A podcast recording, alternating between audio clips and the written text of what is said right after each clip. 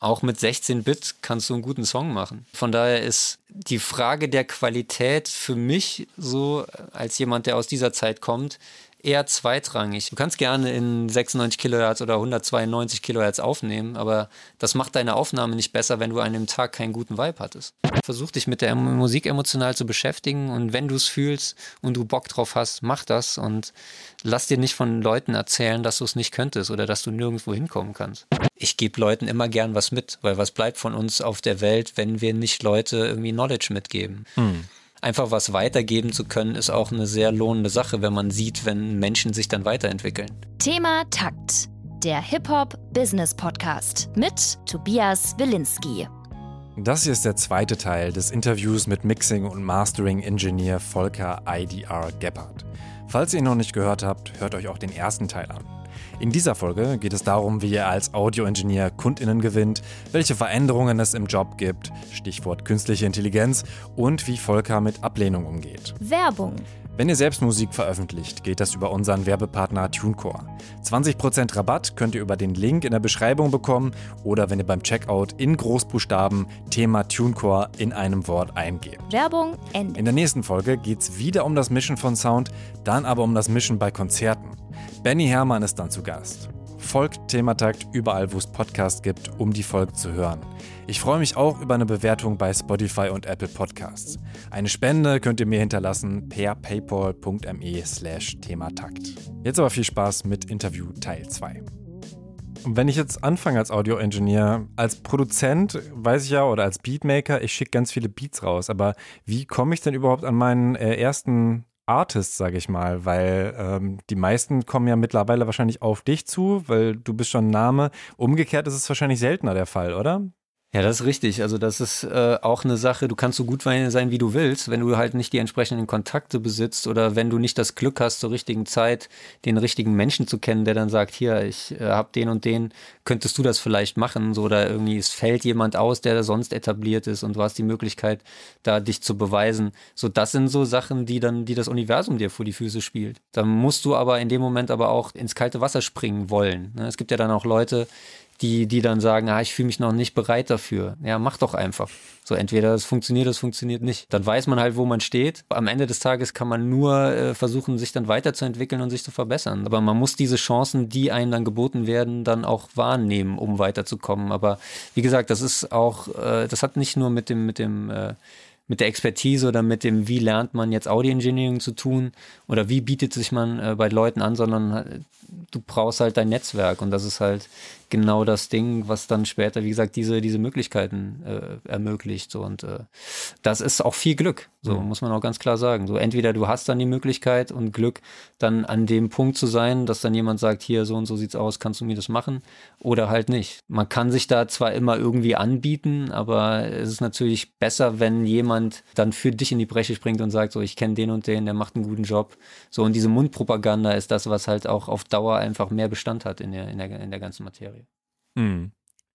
Ähm, Nochmal kurz, ähm, bevor wir den Schritt abschließen mit dem äh, Mixing an sich. Aber gibt es auch so eine bisschen Checklist, eben welche Schritte du pro Spur abgehst? Oder kann man das, äh, also sagen wir, konzentrieren wir uns nur auf die Vocalspur?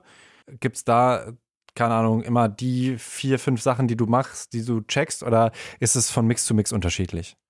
Na gut, das erste, was man macht, ist erstmal zu gucken, so wie kommt das Material bei dir an. Ne? Irgendwie, äh, welche Kilohertzzahl, äh, ne? welche Abtastrate, welche Bitrate, ob das generell in der richtigen Form bei einem ankommt. Dann checkt man die Qualität. Entweder man fragt die Leute dann nochmal an oder es heißt dann, ja gut, äh, wir können das nicht nochmal neu recorden, wir müssen damit arbeiten und dann musst du versuchen halt ein bisschen zu zaubern.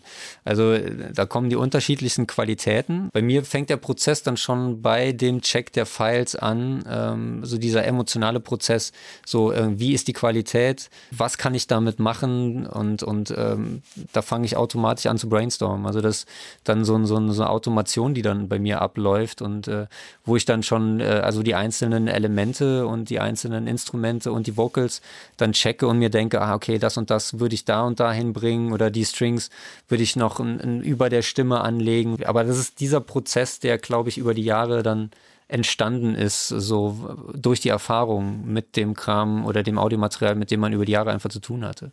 Und diesen Prozess muss halt jeder für sich selber irgendwie erarbeiten, wie er damit umgeht, weil ich glaube, da gibt es nicht dieses so, das ist jetzt richtig, sondern jeder, wie gesagt, jeder fühlt Musik anders und da ist auch, glaube ich, der Herangehensprozess für jeden auch ein bisschen anders. Mhm.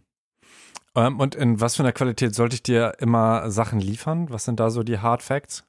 Ganz klassisch entweder ne, so 48 Kilohertz oder 44,1 Kilohertz, 24 Bit, so manche schicken das dann auch dann 32 oder 64 Bit. So, ähm, aber auf der anderen Seite, ich komme halt noch aus der Generation, wo Logic das erste Mal rauskam oder dass man noch mit ganz alten Cubase-Versionen gearbeitet hat. So, wir hatten halt eine straight eine 16-Bit Soundkarte. Und auch da ist gute Musik entstanden in der Zeit. So. Man muss ja nur mal Sachen aus den 80ern oder 90ern hören, wo auch die ersten digitalen Verarbeitungsgeräte dann irgendwie auch mit Rechnern und sowas stattfanden oder die DAWs deutlich performanter wurden. Auch mit 16-Bit kannst du einen guten Song machen. Von daher ist die Frage der Qualität für mich so, als jemand, der aus dieser Zeit kommt, eher zweitrangig, weil äh, für mich steht und fällt alles mit dem Vibe des Künstlers, weil du kannst Du kannst gerne in 96 Kilohertz oder 192 Kilohertz aufnehmen, aber das macht deine Aufnahme nicht besser, wenn du an dem Tag keinen guten Vibe hattest. So, du gehst ins Studio idealerweise, wenn du Bock drauf hast und nicht, weil das Studio günstig ist oder weil der andere gerade kann, so, weil, weil, weil das wird dann nicht die Performance, die du brauchst. Also ich sage auch den, meisten Leuten immer so, stellt euch gerne irgendwie ein kleines Setup zu Hause hin. Und die Recordings, die du da machst, in deiner, in deinem eigenen Bereich, wo du dich wohlfühlst, zu einem Zeitpunkt, auf den du gerade Bock hast, für den Song, für die Vocal Recording, für die äh, für den Rap. Das ist das, was man später auch auf der Aufnahme hört. Und da ist teilweise unrelevant, ob das jetzt 16-Bit oder 24-Bit sind. Mhm. Es gab mal einen wunderschönen Song hier äh, von Nico Santos, als er noch nicht so popmäßig durch die Decke gegangen ist, mit Broiler zusammen. Den hatte ich auf dem Tisch. Das war äh, Goodbye to Love, heißt der. Den ähm, hatte Nico dann in LA aufgenommen, in, in einem Studio und die Recording-Qualität war nicht so super. Aber diese Performance, so mit der Emotion, konnte er nie mehr reproduzieren. So. Und am Ende des Tages wurde dann die, in Anführungszeichen, schlechtere, also rein akustisch, engineeringmäßig gesehen schlechtere Aufnahme benutzt, aber die Emotion war besser. Für mich als Engineer ist dann die Aufgabe, diese, diese Recording, obwohl sie halt soundästhetisch jetzt nicht so hochwertig war, dann trotzdem so umzusetzen, dass einfach die Emotion maximiert wird. Und dass die Leute dann nicht denken, boah, die Vocal klingt aber scheiße. Nee, aber die Vocal klingt gut dann, weil sie dich emotional mitnimmt. Hm. Deswegen ist immer so dieses Engineer-Denken versus äh, emotionale Denken der normalen Menschen. So, aber idealerweise ist natürlich gute Performance und äh, gute Qualität. So. Aber das bekommt man manchmal nicht immer in der Kombination. Wobei es ja auch teilweise auch schon so ein bisschen aufgebrochen wurde, ne? dass so Demo-Versionen dann auch auf Alben, so als Skit sozusagen, dann startet der richtige Song oder so. Ähm, wie würdest du denn sagen, ähm, hat sich dein Job in den letzten Jahren verändert? Er hat sich nicht großartig verändert. Das, das Haupt, der Hauptaugenmerk und was sich halt verändert hat, ähm, ist die Geschwindigkeit, so das Hamsterrad. Also das, früher hast du an Alben gearbeitet und du hast halt deutlich mehr Zeit gehabt. Und heutzutage bei den ganzen Jungs jetzt auf dem Level, ne, die man auch aus der Szene so kennt, in, auch in der, in, in dem, aus den Genres jetzt, das ist jetzt ein, ein Lex, ein King Size, ein HP, ein, ein, ein Robin Schmidt. Das ist ja egal. Also alle diese Jungs, die kennen selber diesen Hassel, dass du einfach irgendwie schon montags anfängst, Leuten für freitags den, den Hintern zu retten. So, und die Leute, die du dann freitags nicht abgibst, die, äh, die werden wahrscheinlich dann am Wochenende noch irgendwas fertig arbeiten, damit es dann Montag, Dienstag noch äh, im Worst-Case-Szenario abgegeben wird für die Major-Labels.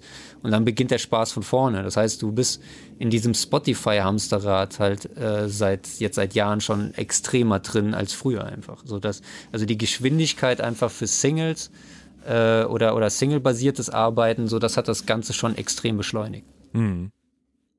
Und ähm, solche Sachen wie, dass Leute mehr Spuren benutzen, kannst du sowas beobachten? Oder dass, ähm, ich meine, übersteuern war ja äh, dann auch irgendwie so ein Trend, äh, der dann da, dazu kam, wo man natürlich auch ganz anders drüber hören muss. Das sind so Trends, äh, die kommen und gehen mal immer wieder. Ähm, das hat auch manchmal damit zu tun, wenn junge Künstler sich selber um das Engineering kümmern, so dann kommt es halt schon mal vor, dass du dann mit denen darüber redest, okay, was hast du jetzt da eventuell auf der Spur gehabt? Und dann ist einfach das Problem, dass sie dann ähm, so eine Armada von zehn Plugins irgendwie auf dem Insert haben und du denkst, ja, dann mach doch einfach mal nur einen Kompressor, nur einen EQ drauf und dann guck doch mal, wie, wie weit du damit kommst. Und weil, ähm, und, und das sind dann so Sachen, so weniger ist mehr, ist immer schon mal ganz gerne Sache. Also das, das sind so die, die Hauptaugenmerke aktuell eigentlich, dass man, dass man erst nochmal die Leute nochmal ein bisschen dafür sensibilisiert, dass man jetzt nicht unbedingt zehn Plugins braucht, weil das in irgendeinem Tutorial gestanden hat oder dieses super, äh, ich muss das jetzt komplett kaputt äh, saturaten und komprimieren, damit das so klingt wie wie Drake oder was auch immer, sondern dass man erstmal guckt, okay, wie klingt die eigene Aufnahme und, und was macht man damit und wo man, will man selber hin? Und dafür die Leute nochmal zu sensibilisieren, so das ist, glaube ich, heutzutage ein Hauptaugenmerk auch von uns Engineers geworden, die an dem Prozess dann vielleicht ein bisschen mehr Erfahrung haben als, als, die, als die jungen Künstler. Aber generell kannst du mit äh, der jungen Generation besser arbeiten, weil sie sich schon mehr auskennt? Das ist tatsächlich so, dass ich das mag, wenn Leute sich auch emotional mit ihrem Material mehr beschäftigen äh, und auch um das Engineering sich äh, kümmern, weil der Vorteil davon ist einfach, dass sie das mehr zu würdigen wissen, was man tut. Also die kennen die Prozesse, die wissen, wie lange sowas dauert. So, und dafür ist die Würdigung deiner Arbeit dann mehr gegeben. So, wenn du, wenn du die alten Künstler oder ältere Künstler teilweise hast, die sich damit nicht auskennen, so, dann heißt es immer, ja, kannst du das mal schnell fertig machen? Und du überlegst dir ja, Junge, du weißt, wenn du das jetzt sagst, äh, in dem Moment war dir überhaupt nicht bewusst, wie viel Stunden Arbeit das für mich bedeutet. Und das ist halt bei jungen Künstlern, die sich selber damit auskennen und äh, die ihre eigenen Sachen auch schon engineieren, so, die wissen das und äh, deswegen gehen die auch dann ein bisschen sensibler einfach mit der Lebenszeit um, die sie einem dann aufbürden, wenn sie dann sowas sagen das mag ich dann auch, oder mit solchen Leuten zu arbeiten, mag ich dann eher, weil dann ist die, wie gesagt, die Dankbarkeit für den Prozess, mal abgesehen von der monetären Geschichte, ist halt deutlich eher gegeben und das verbindet dann auch eher. Wünschst du dir da mehr Credits für die Audio-Engineers?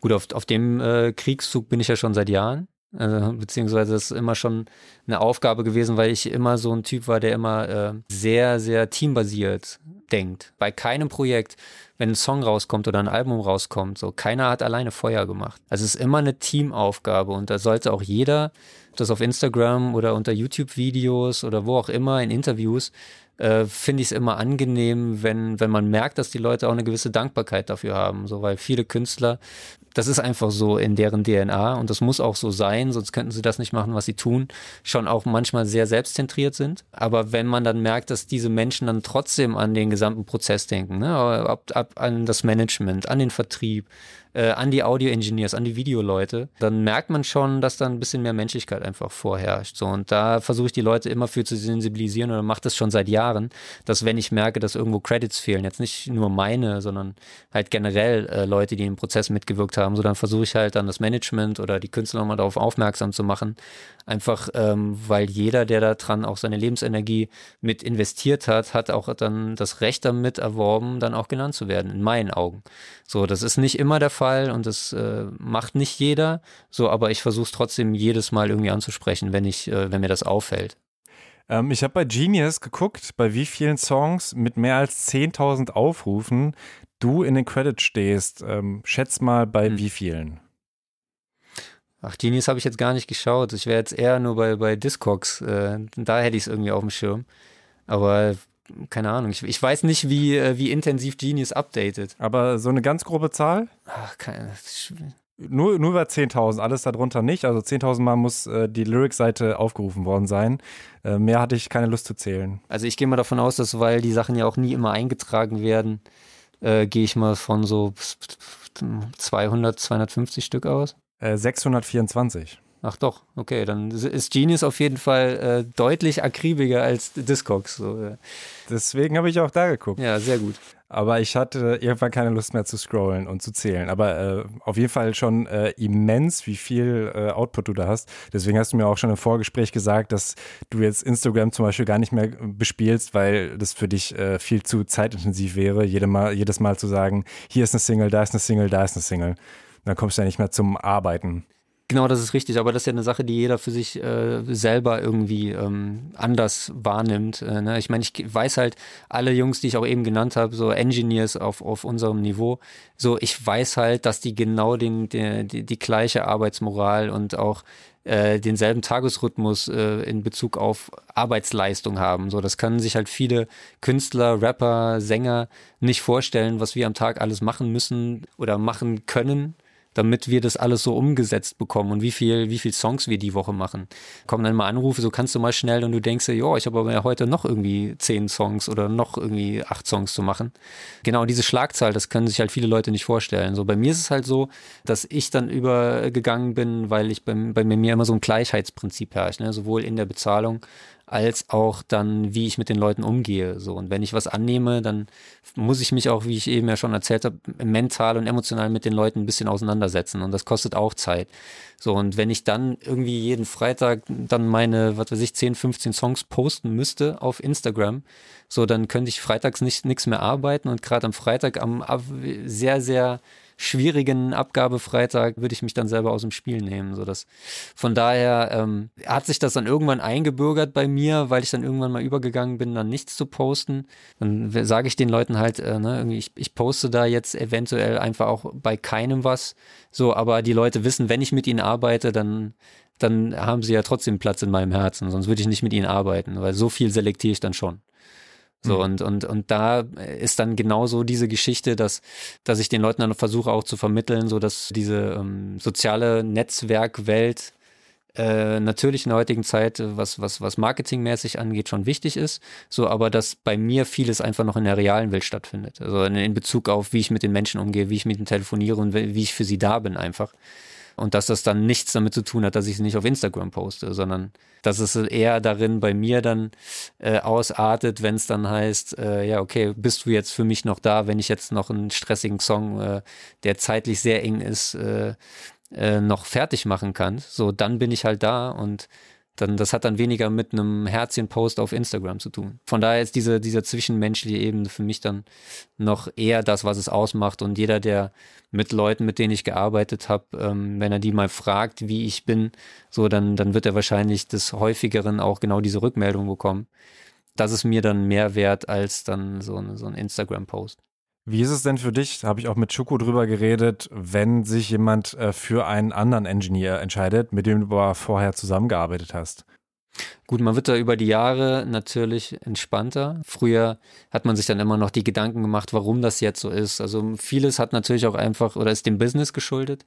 Es gibt ja dann auch so Künstler, die einen dann suggerieren wollen, so, ey, wir sind jetzt Familie und äh, wir gehen da durch dick und dünn, so und beim nächsten Mal sind sie woanders. So, das äh, wird hauptsächlich gemacht, weil die Leute dann denken, dass wenn sie einem suggerieren, äh, dass man jetzt, dass, dass man jetzt Buddy miteinander ist, so dass der andere dann sich mehr den Arsch aufreißt. Das mag vielleicht bei manchen Leuten so der Fall sein. Bei mir ist es zum Beispiel nicht der Fall. So, wenn ich jemandem sage, ich mag ihn und du bist mir sympathisch, dann reiße ich mir für den auch den Arsch auf. So, aber das ändert sich dann nicht nach drei Wochen und das ändert sich auch nicht nach, nach einem Jahr. Es sei denn, äh, es, ne, es kommt, kommt irgendwas oder es fällt irgendwas vor, was halt komplett nicht geht. Mhm. Aber das ist eine Entscheidung, die ich im Vorfeld treffe und nicht, weil mir jemand sagt, so, ey, Buddy, wir sind jetzt Bros. So, nee, so funktioniert meine, meine emotionale Welt nicht. Vieles, was geredet wird, hat viel mit Business Talk zu tun.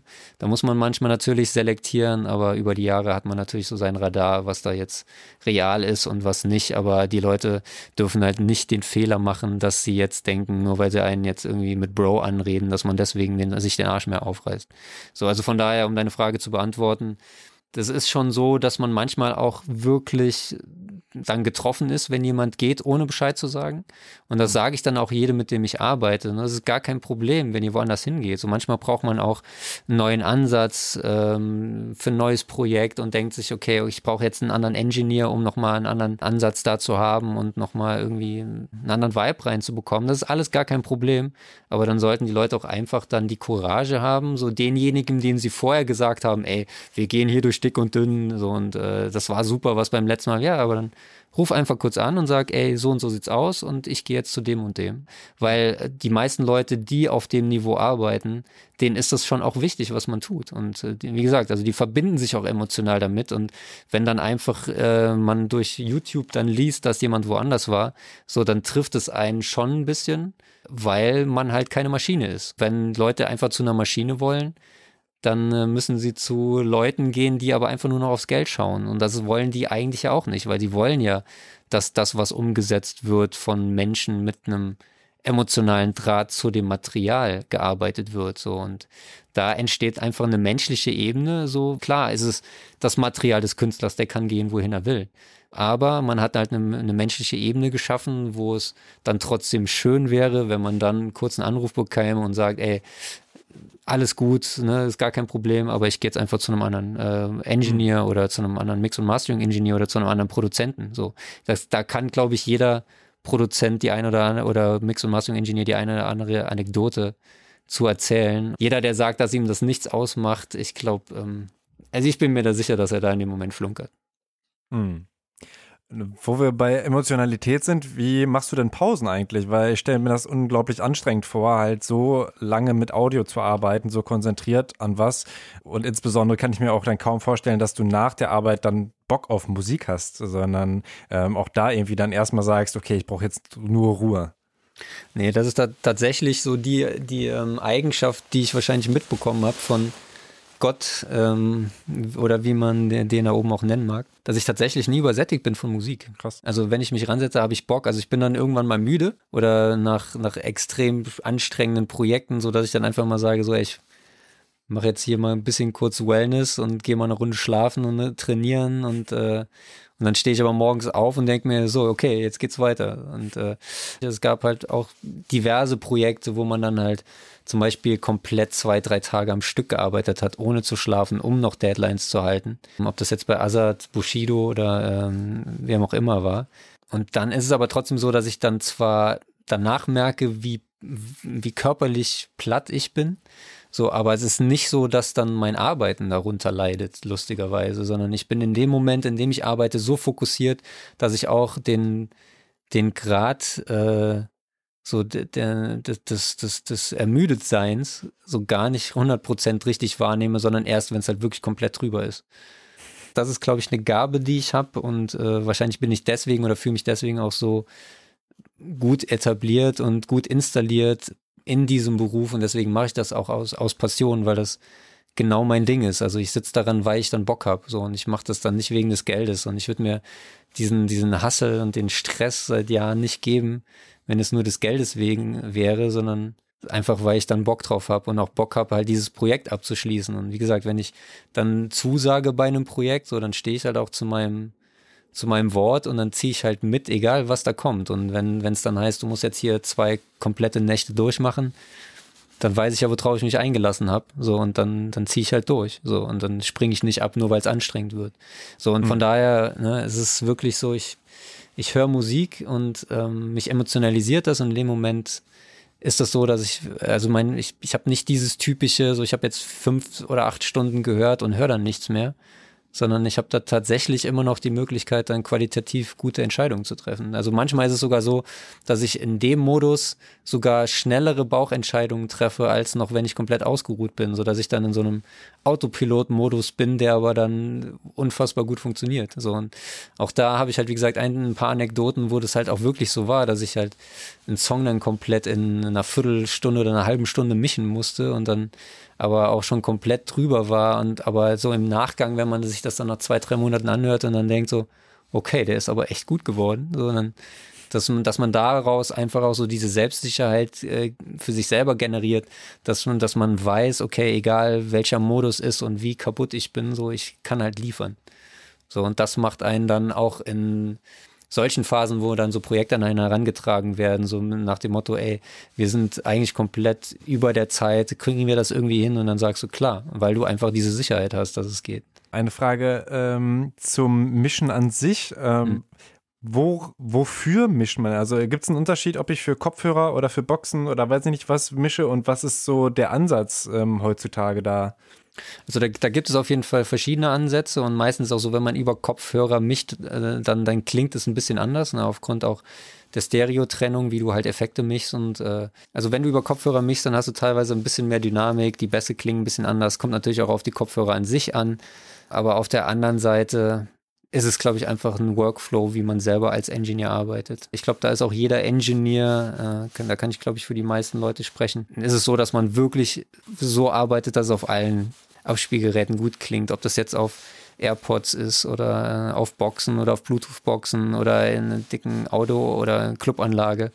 Dafür machen wir uns ja den Stress, um uns die entsprechenden Systeme in die Räume zu stellen, damit genau diese möglich hohe Bandbreite dann abgedeckt wird. Und jeder von uns hat halt diverse Arten von Kopfhörer zu Hause, äh, im Studio, um das nochmal gegen zu checken, wie es auf Kopfhörern kommt. Und so bei meinem System ist es halt so, wenn ich, wenn ich halt meine Kopfhörer, ob das, äh, ne, die Bayer Dynamics 770 so die klassischen, die DT770 Pro oder andere Kopfhörer oder jetzt die Barefoot MM27, jetzt meine Boxen oder die KS Digital C120, so, das sind halt Systeme, die ich bewusst ausgewählt habe, weil das eine zum Beispiel ein Koaxialsystem ist, das andere ist ein Drei-Wege-System mit Subwoofer. So, wenn ich da hin und her schalte und sowohl Mono als auch Stereo abhöre und ich kann da so jetzt über die Jahre habe ich dann auch natürlich die Selbstsicherheit gewonnen, dass ich weiß, wenn das ungefähr gleich auf jedem System klingt und auf den Kopfhörern, dann gebe ich das raus und das klingt eigentlich überall gut. Mhm. Und noch eine Frage, bevor ich noch aufs, äh, auf die Zukunft vom Mastering eingehe. Ähm, Spotify bietet ja noch keinen Lossless an, also im Prinzip eigentlich noch eine ähm, relativ schlechte Qualität im Vergleich zu anderen Streaming-Services. Ja. Ähm, ist das was, was dich irgendwie stört oder sagst du, du hörst das nicht so krass, ob das jetzt Lossless ist, HD oder wie man es auch nennen möchte. Ähm, das passt schon oder ist es für dich so ein bisschen schade, dass die Kunst, die du da auch äh, erschaffst, ähm, eigentlich besser klingen könnte? Ja gut, Spotify ist natürlich äh, oder oder generell Streaming-Plattformen haben ja unterschiedliche äh, Arten, jetzt Material zu bearbeiten. Ne? Da kann sich ja jeder nochmal selber reinlesen, das würde jetzt ein bisschen zu weit führen. Mhm. Ähm, jeder hat auch eine andere Art, dann den, den Durchschnittspegel zu messen, wo wir dann in die Diskussion mit minus 14 LUFS und sowas reingehen. Das ist natürlich jetzt sehr technisch jeder hat andere Target-Level und jeder, jeder Streaming-Dienst hat halt äh, einen unterschiedlichen Target-Level und die Art und Weise, wie er Musik komprimiert. Das hat natürlich die Art, wie man konsumiert, komplett revolutioniert. Früher bist du halt in den Laden gegangen, hast eine CD ausgesucht, hast dann erstmal durchgehört, hast die gekauft, hast die dann über Wochen zu Hause gehört. Konsum von Musik hat mehr Fastfood-Charakter bekommen, weil einfach so viel Material rauskommt, dass du dich jetzt nicht unbedingt, und ich finde das schön, wenn das aber noch Menschen machen, sondern ne, kommt eine Platte raus und die hörst du halt über Wochen. So, weil die wenigsten Menschen ähm, kümmern sich oder, oder interessieren sich so für Musik, dass sie dann wirklich in, in die Materie eintauchen, was vielleicht ein Künstler mit dem Projekt oder mit dem Album oder mit der EP aussagen wollte und, und dann wirklich in die Feinheiten einsteigt, verbal oder produktionstechnisch. Und ähm, Spotify oder die anderen Streaming-Dienste haben es aber auch einfacher gemacht, einfach für jeden Künstler Musik an den Hörer heranzutragen. Also von daher ist es ein zweitschneidiges Schwert. Hm. Für mich persönlich als Engineer finde ich es gut, dass Musik eine höchstmögliche Verbreitung hat, ne? weil das ist ja eh, wahrscheinlich für Künstler und ich sehe mich da persönlich auch immer noch auch als Künstler ähm, und als Produzent, so der an dem Material, an dem er arbeitet, dass er natürlich möchte, dass das möglichst viele Menschen hören, dass es möglichst viele Menschen emotional positiv äh, berührt. Und von daher sehe ich das jetzt weniger die Diskussion um die Qualität, weil jeder hat ja die Möglichkeit, wenn er ein Projekt richtig gut findet und auf Spotify oder auf dem Streamingdienst gehört hat, dann zu sagen, okay, ich kaufe mir das nochmal.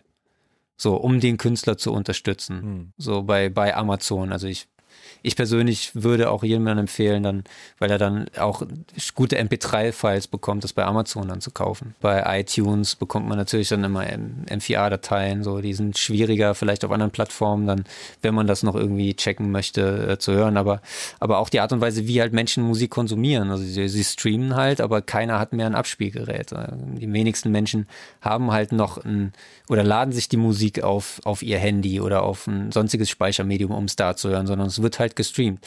Mit der weiteren Erhöhung der Datenrate wird das natürlich passieren, dass noch, jetzt wie du schon sagtest, lossless Formate dann äh, auch gestreamt werden. Aber gut, dann schauen wir mal, was dann das 5G-Netz bringt. Aber in erster Linie ist es schön, dass einfach Musik einen hohen Verbreitungsgrad hat wie gesagt, die Musik emotionalisiert dich auch, auch wenn du sie nicht in HD hörst. Hm. Es geht um den Vibe in erster Linie und dann in zweiter Linie ist, spielt die Qualität eine Rolle, weil äh, viele Leute ziehen sich Musik ja immer noch bei YouTube. So und dann über irgendeinen Grabber, wo dann, was weiß ich, ein ganz schwierig schlechtes MP3-Format bei rumkommt. Aber warum machen sie das und hören sie es trotzdem? Weil der Song sie emotionalisiert hat. Und die Qualität hat dann wahrscheinlich für uns Engineers eher dann ein, ein, Hauptaugenmerk oder ein Augenmerk als jetzt für den, für den Normalkonsument von Musik. So, mhm. Der hört es auch im Radio und da ist es auch schwer komprimiert. Der hört es auch in Mono als schlechte MP3, wenn der Song cool ist. So, also da sind jetzt also die junge Generation in, in der Streaming-Zeit und äh, mit der Datenrate da schon auch ein bisschen verwöhnt. So, wir haben das ja noch ganz anders wahrgenommen, so was wir alles für schlechte Musik gehört haben auf diversen Abspielgeräten. Du hast gerade schon angesprochen, so von wegen, äh, Leute können auch zu einer Maschine gehen. Gibt's ja tatsächlich. Ne? Also ich kann ja mittlerweile auch äh, per KI äh, meinen Song mastern lassen. Ähm, wie schätzt du das ein? Also natürlich kann der KI nicht das, was ein Mensch kann, aber siehst du da trotzdem auch in Zukunft eine Konkurrenz, die auch deinen Job bisschen bedroht? Also ich sehe jetzt zum Beispiel, was Audio Engineering angeht, sehe ich da aktuell weniger die Bedrohung als jetzt äh, Musikproduktion ähm, oder wenn man auch mal in andere Bereiche geht, äh, was die schreibende Zunft angeht, ne? also Journalismus, so da äh, ist, glaube ich, die KI deutlich weiter als jetzt, was jetzt noch so emotional basierte Entscheidungen betrifft, so auf High-End-Level. Da wird es noch ein bisschen dauern, bis das noch ein bisschen weiter ist, weil ähm, eine KI ist nur so gut wie der Datensatz, der ihm vorliegt. Ne? Und, und im Endeffekt haben wir im Schriftformat oder auch Programmieren deutlich höhere Datensätze als jetzt in, in der Musik, weil da das Ganze auch noch was, was den Rechtefaktor angeht, einfach noch ein bisschen der Deckel drauf ist durch, durch die entsprechenden Verwertungsgesellschaften. Mit zunehmenden Datensätzen denke ich mal auch, dass, dass da eine KI noch, noch besser werden kann. Aber wie gesagt, eine KI ist nur so gut wie der Datensatz. So und äh, je höher der Datensatz ist, desto besser wird sie werden. Also von daher muss man schauen, wie sich, wie sich das noch weiterentwickelt. Also für, ähm, sag ich mal, Leute, die jetzt gerade anfangen, Mucke zu machen, würdest du es empfehlen, lieber eine KI zu benutzen oder lieber den Song selbst zu mixen, bisschen die Erfahrung da zu sammeln? Ähm, allein um zu verstehen, was die KI macht, wäre es halt gut, wenn die Leute sich halt einfach damit mit der Materie auseinandersetzen. Sonst kannst du ja nicht qualitativ oder quantitativ beurteilen, was diese KI überhaupt gemacht hat mit deinem Material. Auf der anderen Seite würde ich halt jedem empfehlen, mix deinen Song selber und dann schickst du ihn an einen Mastering-Ingenieur deines Vertrauens und lass es halt von Lander, Aria Mastering oder was auch immer mal machen und dann bekommst du halt immer auch, nur weil es eine automatisierte Geschichte ist, bekommst du halt dann irgendwie ein, zwei Varianten geschickt. So, aber wenn du dann nochmal als Künstler sagst, so, ich hätte jetzt gern die Stimme da und da nochmal zwei dB lauter, weil es mich da mehr emotionalisiert oder der Engineer hat da eine Entscheidung getroffen bezüglich der Stereobreite in der Hook. So, das sind alles Sachen, die die KI erstmal nicht machen wird. So, wenn du nochmal Spezialwünsche hast oder nochmal im Detail nochmal in dein Material gehst. Und da sehe ich halt Musik schon eine sehr, sehr individuelle und, und sehr persönliche Sache, die du natürlich von der KI bearbeiten lassen kannst und da wirst du auch ein gutes Ergebnis bekommen. Aber du wirst einfach ein individuelleres Ergebnis bekommen, wenn du nochmal einen Mensch damit betraust, mit dem du darüber gesprochen hast. So, und das ist ja im Endeffekt einfach der Mehrwert, den jemand äh, wie, wie ich oder wie die anderen Jungs äh, dann mitbringen, weil du halt nochmal mit dem darüber sprechen kannst und deine Wünsche äußern kannst und weil du halt eventuell auch das Material oder die Sachen, die er schon gearbeitet hat, gut fandest und dich das schon persönlich äh, positiv getriggert hat. Und das sind halt genau die Geschichte, die dann auch den Mehrwert dann mit sich bringt von solchen Menschen wie wir und wo man sich auch dann bewusst sein sollte, weshalb man auch das Geld dafür bezahlt. Natürlich kannst du bei Lander für 15 Dollar deinen Song mastern lassen, so oder ein Monatsabo abschließen. So, aber diese die individuelle Sache von deinem Material, um dann später vielleicht auch äh, das Top-Niveau zu erreichen, so das ist eine Sache, die ich immer noch unangetastet sehe, aktuell zumindest. Äh, abschließend, wenn ich jetzt Audio-Engineer werden möchte, was würdest du mir raten, außer, wie du schon vorher gesagt hast, das Buch zu lesen, Equipment-mäßig, du benutzt, glaube ich, Cubase auch immer noch, ne? Genau. Das wäre vielleicht ein ganz guter Schritt, mir das äh, runterzuladen, damit auszuprobieren. Ähm, gibt es noch Schritte, die ich machen sollte oder auch Fehler, die die Leute machen, die ich vermeiden sollte? Hm, also äh, erstmal eine, eine DAW aussuchen oder sich generell mit den Unterschieden der DAWs auseinanderzusetzen, ähm, weil wenn man sich einmal in eine DAW ähm, gefuchst hat, dann wird man wahrscheinlich auch dabei bleiben. Das geht eigentlich in, in erster Linie jetzt nicht um die DAW an sich, sondern um Workflow. Es geht um Geschwindigkeit. Also der, der Unterschied zum Beispiel, ob man jetzt einen Mix in Logic oder in Cubase oder in Pro Tools anlegt, ist weniger die, die Soundästhetik der DAW, sondern mehr, wie man sich in der DAW auskennt. Also der Soundunterschied des, des Mixes, wenn es der gleiche Engineer ist, äh, wenn er das in verschiedenen DAWs anlegt, der wird wahrscheinlich eher darin begründet liegen, weil er sich in der einen DAW besser auskennt und äh, die Shortcuts besser kennt oder weiß, wie er Gruppen schneller anlegt. So, das wird eher den Unterschied machen als die DAW an sich. Mhm. So, also von daher ist es das jetzt erstmal unrelevant, weil äh, ne, also die, die Big Dog DAWs, ähm, also die, die eben bereits genannten, oder Studio One von Presonos, auch so ein, so ein Kandidat. Das sind Sachen, da kann man sich einfach reinarbeiten und dann gucken, wie weit man kommt. So, und ansonsten als Engineer würde ich jedem empfehlen, einfach viel mit Leuten zu sprechen, wenn man die Möglichkeit hat, mit, äh, mit Leuten aus der Branche zu reden, einfach sich mit denen austauschen. Einfach mal höflich fragen, E-Mail schreiben und sagen, hier, ich bin der und der und ich interessiere mich für Audio Engineering, könnte ich dich da mal was fragen? Es geht ja nicht darum, dass dann Leute irgendwie äh, die Superkniffe irgendwie erfragen wollen und, und einem dann den, den Rang ablaufen. So, das, das wird sowieso nicht passieren. Weil der eine oder andere Engineer, so wie jetzt in meinem Fall, ich gebe Leuten immer gern was mit, weil was bleibt von uns auf der Welt, wenn wir nicht Leute irgendwie Knowledge mitgeben? Hm. Und, und ich bin halt jemand, ähm, ob das jetzt auch im Basketball war, also als Basketballtrainer oder oder als DJ-Trainer. Ich habe damals auch die Westex DJ School gemacht, mit noch dem Carsten zusammen, der für den elektronischen Bereich zustande war und ich ein immenser Westex-Fan war. Und äh, von daher äh, habe ich dann Leuten Turntablism beigebracht. Das ist einfach so dieses, einfach was weitergeben zu können, ist auch eine sehr lohnende Sache, wenn man sieht, wenn Menschen sich dann weiterentwickeln. Von daher, wie gesagt, jeder kocht nur mit Wasser, so und das Wissen, was man weitergibt, ist nur so viel wert wie derjenige, äh, der es dann benutzt und wie er es für sich dann umsetzt. So, aber das heißt nicht, nicht, dass er dann genauso ist wie man selber, sondern dass er einfach dieses Wissen für sich anders verwertet. Voll. Von daher ist es gar kein Problem, Wissen weiterzugeben, in meinen Augen. Jeder junge Engineer, äh, der sollte sich einfach, wenn er anfängt, eine DAW einfach aussuchen, so auch was dem Budget entspricht, dann anfangen, also und sich dann weiterhangeln, so. Und wenn man nicht weiterkommt, entweder jemanden fragen oder idealerweise, wie wir es damals gemacht haben, einfach in Studios vielleicht mit abhängen und dann mit den Augen stehlen und gucken, wie die Leute arbeiten. So, weil Erfahrung ist das, was es am Ende des Tages ausmacht und nicht das pure Wissen, was man sich ähm, in Büchern oder, oder bei YouTube oder sonst irgendwo aneignet, sondern so die Erfahrungswerte mit Menschen im Studio, das sollte man, wenn man die Möglichkeit hat, auch immer noch mitnehmen. Abschließende Fragen. Was wünschst du dir denn für das Musikbusiness? Weltfrieden. das ist so die, die typische Frage, die man dann die man dann stellt. Ja, abschließend für das Musikbusiness. Also ich meine, wir können, glaube ich, froh sein, dass wir in, in einer Phase des Musikbusiness sind, wie es gerade ist, ne? weil noch nie gab es so viel Musik wie jetzt gerade. Also es gibt genug Leute aus meinem Alter. Wir haben jetzt schon diverse Downphasen der Musik mitbekommen, ne? wo, wo auch Mitstreiter dann irgendwie gesagt haben, so das lohnt sich für mich nicht mehr und ich mache jetzt einen anderen Job, so was man dann natürlich immer schade findet ähm, weil die Leute mit Sicherheit auch immer das Potenzial gehabt hätten, einfach durchzuziehen. So und ähm, es wird immer mal eine Fluktuation in der Musikbranche geben. So und äh, jeder, der in die Musikbranche möchte, diesen Traum hat, so der sollte sich natürlich vielleicht mit ein, zwei Leuten mal unterhalten, was das wirklich bedeutet, so und was es ausmacht, weil äh, man bekommt diese ganzen Geschichten und goldene Platten oder was auch immer und Platin bekommt man nicht, weil man den ganzen Tag Playstation spielt, sondern äh, man ist, investiert verdammt viel Lebenszeit in eine Sache und sitzt verdammt viel Lebenszeit im Studio, in dem man vielleicht eventuell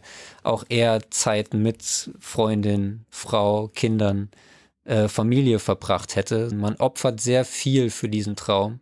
Das sollte einem dann einfach bewusst sein, aber das kann man sowieso erst wahrscheinlich nach ein paar Jahren, wenn man das dann so gemacht hat, nachvollziehen.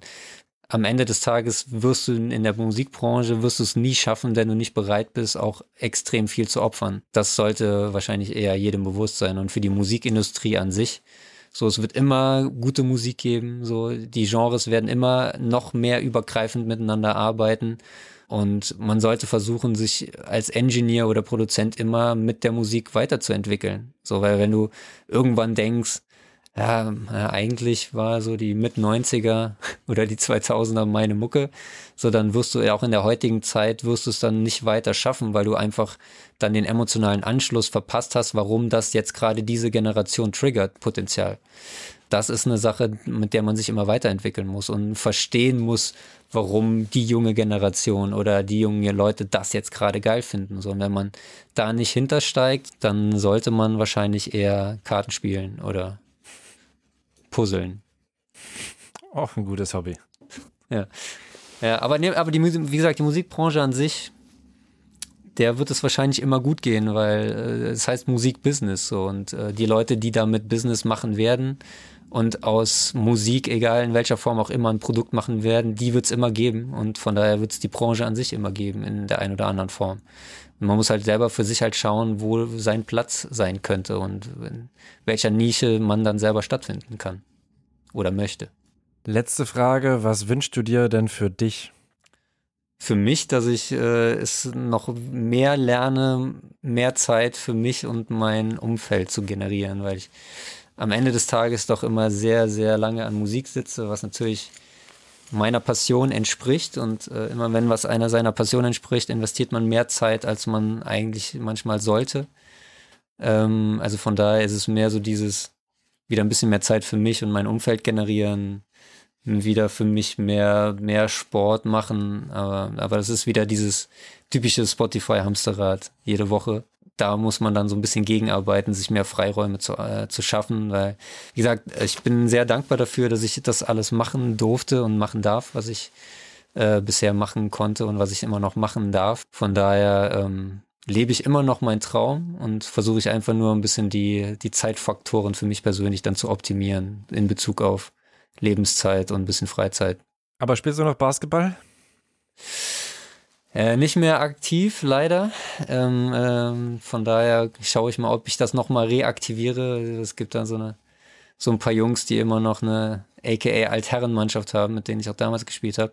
So, da würde ich gerne mich nochmal wieder eingliedern. So, das sind so Sachen, die ich noch auf dem Schirm habe. Und ansonsten, ja, mal gucken, was die Zeit so mit sich bringt. Ne? Ich meine, man kann sich immer gute Vorsätze äh, machen. So. Hm. Und, äh, aber ich bin kein Mensch für Vorsätze, weil wenn du was ändern willst, kannst du das jeden Tag machen man, man setzt sich sonst Vorsätze für den neuen Tag und dann bekommst du einen Anruf, ey Bruder, kannst du nicht doch noch kurz den Song fertig machen? Und dann bist du doch wieder im Studio. Also von daher, mal schauen, was die Zukunft noch bringt. Schauen wir mal.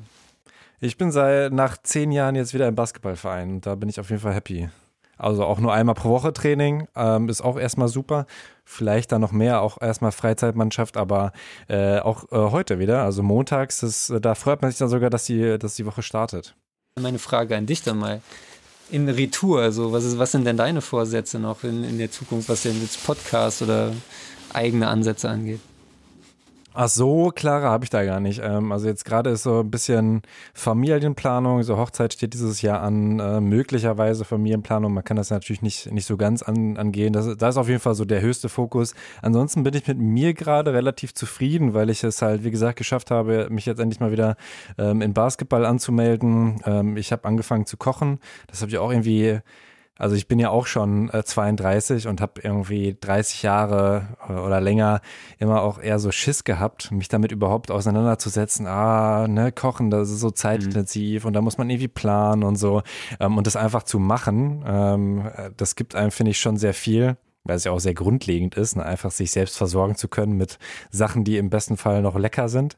Ähm, das ist super. Lesen ähm, ist super. Gitarre spielen habe ich wieder angefangen, auch mit so einer App jetzt einfach. Also das sind so Punkte, so einfach nur für mich selbst äh, betrachtet, die äh, mir auf jeden Fall ziemlich viel geben, die ich immer habe äh, schleifen lassen. Ich hatte auch schon mal Gitarrenunterricht vor äh, vielen, vielen Jahren und da bin ich echt jetzt gerade ganz froh und mein Ziel ist erstmal das aufrecht zu erhalten. Also wenn ich äh, täglich zu meiner äh, Gitarre Gitarre greife, wenn ich wöchentlich zu meinem Basketballtraining gehe und dann vielleicht auch häufiger, ähm, dann äh, ist das, glaube ich, schon, schon ziemlich gut und dann halt noch natürlich Zeit für Freunde, Familie zu finden. Aber das habe ich auch schon im letzten Jahr, äh, habe ich mich mehr darauf konzentriert. Deswegen weniger Fokus auf den Podcast tatsächlich. Mhm. Ich habe ja auch einen anderen Job, wo ich dann, sage ich mal, Geld verdiene.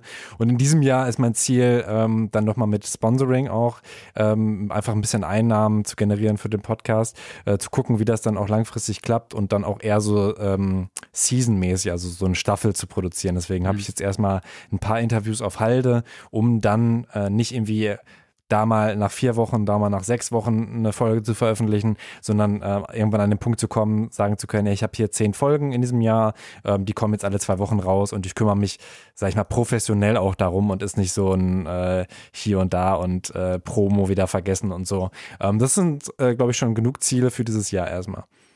Ja, ich wollte auch gerade sagen, ne, das ist schon, schon relativ viel, ne, das ist alles zu verwirklichen. Ne. Ich meine, ich kenne das, kenne das ja selber nur äh, von, von mir über die Jahre, dass man, dass man das alles immer auf dem Schirm hat, ne, und äh, äh, aber dann dabei zu bleiben äh, in der Hektik des Alltags ist schon auch echt schwierig und, und da nicht irgendwas dann zu vernachlässigen, weil der Tag dann auch nur 24 Stunden hat, mm. ist schon schwierig, ne, aber es ist, ist natürlich auch jetzt auch schön, dann von dir jetzt mal was zu hören, weil ich ja die ganze Zeit immer nur jetzt über mich quasi geredet habe. Äh, und, und das ist ja im Endeffekt das auch wie ein, wie ein Podcast in meinen Augen auch immer sein sollte, wenn man also sich Bälle ein bisschen hin und her spielen lässt. Aber du hast mich natürlich bei vielen Sachen, dadurch, dass es meine Passion ist, natürlich auch getriggert, sodass ich dann auch ein bisschen ins, ins Erzählen geraten bin.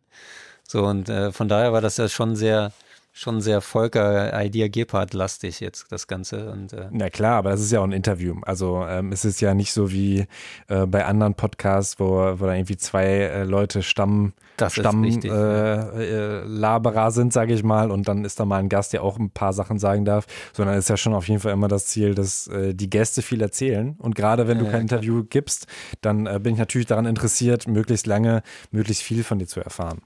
Ja, ich gebe ja auch keine Interviews sonst, weil ich weiß, äh, wie, wie ich gerne mal ins, ins Reden kommen kann. So und wenn, wenn dann die Sympathiewerte da sind und die Fragen cool sind, in dem Fall, also dann kann das schon mal ein bisschen Auslader werden. So, deswegen äh, versuche ich das dann ein bisschen, bisschen äh, kleiner zu halten meistens. Also Deswegen, man, man kann mich auch für Bar Mitzvahs und sonstige Sachen buchen. Nein, Quatsch. Aber äh, ich habe ja auch schon ein paar äh, Vorträge generell gehalten, ob das jetzt SAE ist oder so. Und äh, das mache ich echt sehr gerne, weil ich auch gerne halt die Leute, jetzt vor allem halt die jüngere Generation, ähm, mit dem Wissen auch nicht alleine lassen möchte. Ne? Man merkt halt mhm. auch viel, bei, bei der jüngeren Generation Engineers oder Produzenten, dass die einfach aufgrund der, ähm, der Masse der Informationen, die halt in sozialen Netzwerken oder Medien äh, auf YouTube oder so, das ist einfach sehr, sehr viel und da halt mhm. aber auch das Gute und das Schlechte zu unterscheiden. So, ich glaube, ähm, das ist halt eine Sache, die dann jetzt so äh, ältere Jungs wie wir den den Leuten halt mitgeben sollten oder könnten, so dass man dass man die einfach dann so ein bisschen an der Hand nimmt und sagt hier, okay, ist ja alles schön und gut, was du jetzt aus den fünf äh, YouTube-Channels und Instagram-Universities rausgezogen äh, hast, aber vergesst das alles nochmal, guck dir mal das und das an, so äh, vertrau lieber deinem Bauchgefühl und äh, dass man den Leuten da so ein bisschen so die Angst äh, nimmt, irgendwie selber was falsch zu machen und dann einfach zu viel Knowledge erstmal irgendwie sich selber anzueignen zu wollen, um dann zu denken, dass man da jetzt irgendwie alles weiß. Das ist ja Quatsch. Mhm. So keiner weiß immer alles. Auch ich lerne jeden Tag hinzu. Und selbst wenn ich mit jungen Künstlern arbeite und die einen Kniff dabei haben, den ich extrem sexy finde, so ich, ich lerne auch jeden Tag immer noch weiter. Ist ja nicht so, dass, dass, dass man dann als jemand, der erfahren ist, sich auf die Schulter klopfen kann und sagen, so jetzt erzähle ich mal der Welt, wie es funktioniert. Das ist totaler mhm. Quatsch. Man muss auch immer noch im auch fortgeschrittenen Engineer-Alter, also obwohl als Engineer bin ich ja eigentlich immer noch ein junger Spund, wenn man sich die Dave Pensados äh, dieser Welt so anschaut da muss man auch immer noch offen sein, dann weiter sich ne, für Musikgenres zu öffnen oder für Querverbindungen zu öffnen und, und für neue Kniffe zu lernen. So. Das ist immer, immer noch meine Philosophie dahinter. Ja, das ist ja auch am Ende das, was mich auch vor allem irgendwie motiviert und antreibt. Also immer, wenn ich das Gefühl habe, ich habe irgendwas durchgespielt ähm, oder ich komme nicht mehr weiter, ne, also das ist ja auch ne, so skillmäßig, wenn man es darauf überträgt, wenn man merkt, ähm, okay, äh, das ist so die Grenze, ähm, dann äh, ist vielleicht auch die Motivation weg. Hm. Aber gerade so dieses, hey, nochmal das ausprobieren, das ausprobieren, ähm, ist, finde ich, immer was, was das Leben halt so viel äh, geiler macht. Ne? Ja, vor allem das Coole am Engineer-Dasein generell finde ich auch, ne, du, äh, selbst wenn eine Woche rum ist, du äh, ne, stehst morgens auf, montags morgens und dann kommen dann ein paar Anrufe, mit denen du niemals gerechnet hast, ne? Ob das jetzt dann so internationale Geschichten sind oder, oder mal mit Menschen, mit denen man doch noch in Deutschland noch nie gearbeitet hat wo man dann einfach mega Bock drauf hat. Ob das jetzt zum Beispiel so ein OG Kimo-Album, wie das letzte OG Kimo-Album, wo einfach Funkvater Frank und, und äh, Kimo einfach coole, mega coole Leute sind, mit denen man sowas auf die Beine stellt und, und was jetzt erstmal keine mega Relevanz für einen Sure Shot Goldplatte ist, aber was dann in der Bubble Rap dann halt so viel Relevanz bekommt, dass es halt so ein Kandidat für das Album des Jahres ist. Mhm. Das macht mir halt mega Bock. Oder wie jetzt letztens mit einem, mit einem Kollegen, mit dem wir halt viel für Jamaika machen, so dass dann so ein Busy Signal irgendwie aus Jamaika kommt und dann von einem gearbeitet werden möchte. Das sind halt so, so Geschichten, die haben jetzt keine Relevanz, die habe ich auch jetzt nicht gepostet oder sonst irgendwas, aber ich freue mich dann im Speziellen, weil ich halt mit dieser Musik aufgewachsen bin oder mhm. dass ich dann für Julian Marley was machen konnte, dass man dann seine Stimme weil man halt Bob Marley äh, jahrelang gehört hat durch die Mutter, dass ich das so gearbeitet habe mit den Effektierungen, mit dem EQing, dass er halt, weil er so eine Stimmfarbe hat, ein bisschen wie sein Vater, dass ich ihn halt ein bisschen mehr so klingen lassen wollte wie sein Vater und er das dann aber auch wahrgenommen hat. Ach, krass. So, und dann auch das so rückgemeldet hat, so dass er es gefühlt hat. Und, äh, und dass man auch als weil so Weißbrot äh, oder Kartoffel mit ein bisschen Franzoseneinschlag, so dass dann trotzdem irgendwie so so so ähm, Koryphäen wie jetzt zum Beispiel ne, ein Busy äh, Signal, dass die dann halt nach Europa kommen, obwohl die ja und, und, andere Leute aus Deutschland nach Jamaika gehen, um ihren Kram da zu machen. So, das sind halt mhm. so Geschichten, wo ich dann intern für mich dann ein bisschen schmunzeln muss und mich dann darüber für, freue, einfach weil, weil offensichtlich die Hautfarbe egal ist sondern es geht um das Gefühl der Musik an sich und wie man sie umsetzt. Das ist zum Beispiel auch eine Sache, die ich dann jedem mitgebe. So, das ist egal, ob du schwarz bist oder nicht. So, wenn das, wie du es arbeitest, äh, die Leute triggert im positiven Sinne, dann vergess mal deine Hautfarbe. So. Nicht, weil du, weil du weiß bist, machst du per se guten Schlagermusik. Das kannst du auch als Latino oder Schwarzer dann machen. Also von daher, da sind keine Grenzen gesetzt. Du musst dich halt einfach emotional mit der Musik auseinandersetzen. Und, und äh, gerade wenn solche Sachen dann passieren, und darauf wollte ich halt hinaus, äh, dass jedem eigentlich die Tür offen steht. So, ob du jung bist, ob du alt bist, wie auch immer. So kümmere dich einfach oder versuch dich mit der Musik emotional zu beschäftigen und wenn du es fühlst und du Bock drauf hast, mach das und lass dir nicht von Leuten erzählen, dass du es nicht könntest oder dass du nirgendwo hinkommen kannst. Hm. So, es ist auch egal, ob du da dabei aus einem Dorf kommst oder aus der Großstadt. So, du machst nicht besseren Rap, weil du aus Berlin kommst oder aus Hamburg oder aus München oder aus Frankfurt. So, ich bin aus Trier. Das ist jetzt nicht per se die Rap-Hochburg Deutschlands. Gefühlt. Ja. wenn du Bock hast und du bist aus dem Dorf, ey, leb deinen Traum, egal was andere Leute sagen. Versuch es umzusetzen so, und, und investiere Zeit. Das ist eine Geschichte, die, die man jedem mitgeben kann. Und wenn er da noch zu Fragen hat, kann er gerne meine Internetseite eine E-Mail schreiben und äh, mich dazu gerne fragen. So. Busy, Busy Signal dann nach äh, Gusterath gekommen? Nee, also das, ich habe einen Kollegen, der, äh, der Claude, aka The Rock, so der macht halt auch schon seit Jahren diese jamaikanischen Sachen, verbuckt auch die Jamaikaner nach Europa. Also und der hat sich äh, über Jahre dann bei denen halt ein Standing aufgebaut und äh, wir haben da jetzt jahrelang auch ein bisschen Zeit investiert und für diverse Leute was gemacht und, und da hat sich dann halt dieser Name bei denen so etabliert, dass sie dann auch im Speziellen jetzt einfach diese, dieses Konstrukt halt anfragen. Mhm. Und das macht halt Bock. Wie gesagt, das sind jetzt auch keine Sachen, die dann immens viel Geld bringen oder, äh, aber das ist einfach eine Musikart und ein Musikgenre, was mich halt sehr mitnimmt und deswegen habe ich da Bock drauf. Also es mag dem einen oder anderen völlig egal sein, so, aber mir persönlich gibt's was und das ist dann das, das, was mir persönlich das Einzige ist, was zählt. Und Mama ist stolz. Ja, auf jeden Fall.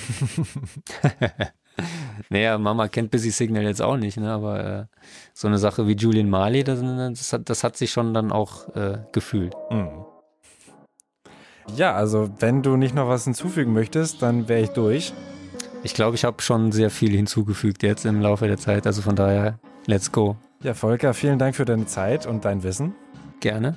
Und alles Gute für die Zukunft. Ja, wünsche ich ebenso. Das war ein sehr, sehr spannendes Gespräch. Ich habe super viel übers Mischen und Mastern gelernt und ihr hoffentlich auch.